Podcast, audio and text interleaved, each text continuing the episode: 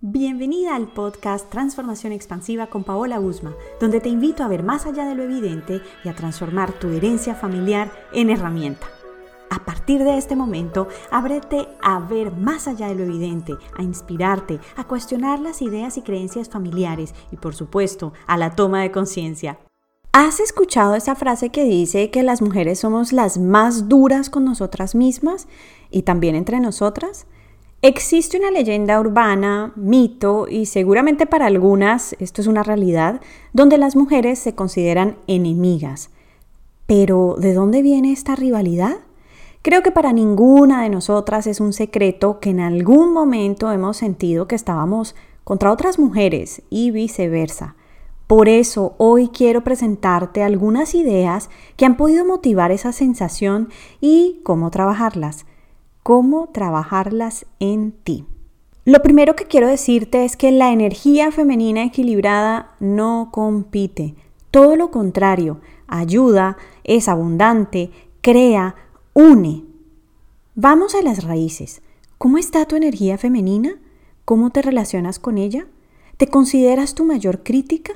¿Sientes que eres la más exigente, fuerte, dura y antipática contigo misma? ¿Sabes cómo llegaste hasta aquí?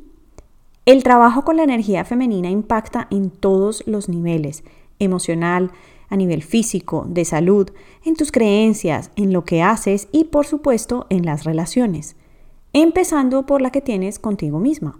Transformar y equilibrar tu relación con tu energía femenina te traerá grandes beneficios en las áreas que acabo de mencionar y al final tú te sentirás mucho mejor en tu piel porque, por si no lo habías notado, es eso lo que sucede hasta que decides reconciliarte con tu energía femenina.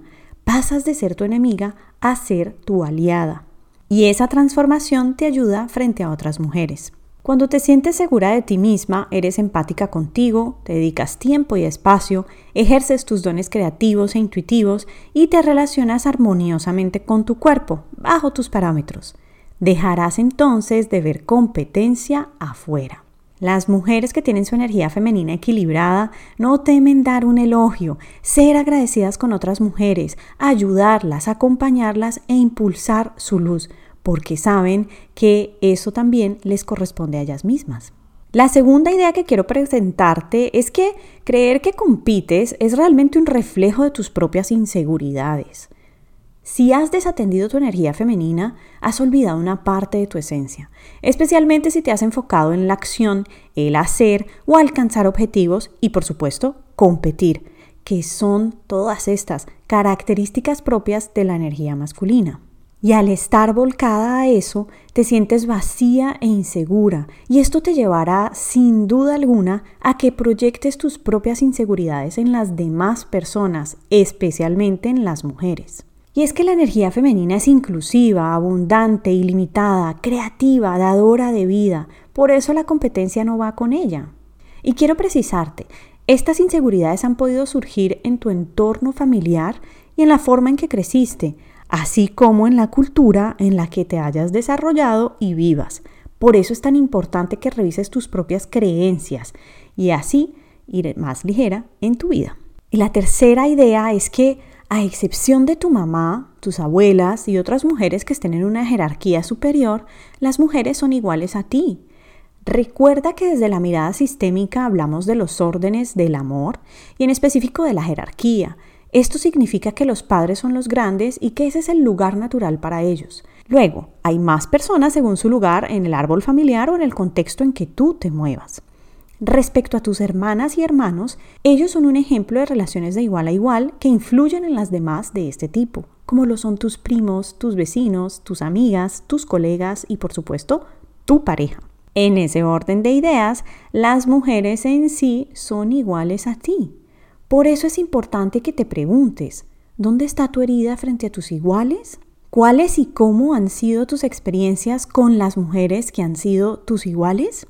¿Tienes alguna herida que continúa abierta frente a alguna amiga, hermana, prima o colega? Y por supuesto, ¿qué te muestran esos espejos? En muchas ocasiones compites realmente contigo, con las partes tuyas que ejercen fuerzas de autosabotaje, con tus propias dudas, temores e incoherencias. Por eso, la próxima vez que sientas que compites con otra mujer, vuelve a ti.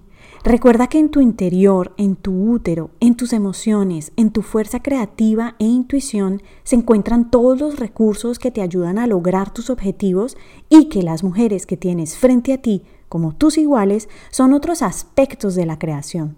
Por supuesto, puedes estar de acuerdo o no con lo que hacen o dicen, esa es tu opinión, y también puedes verlas como fuentes de todo lo que existe y que potencia la esencia que también vive en ti, tu energía femenina. Me ha encantado hablarte y compartirte sobre este tema que nos toca a todas las mujeres en algún momento de nuestra vida, bien sea por la cultura, por las creencias, por experiencias que hayas tenido. Y ahora que lo sabes y que reconoces cuál es la verdadera esencia que vive en ti, que te ayuda a vivir de una manera más equilibrada, pues entonces solo resta que te transformes y que transformes tu relación con tu energía femenina. Te mando un abrazo. Chao. Este episodio ha terminado. Suscríbete para potenciar tu transformación, expansión y toma de conciencia. Ahora es tu turno. ¿Te atreves a transformarte?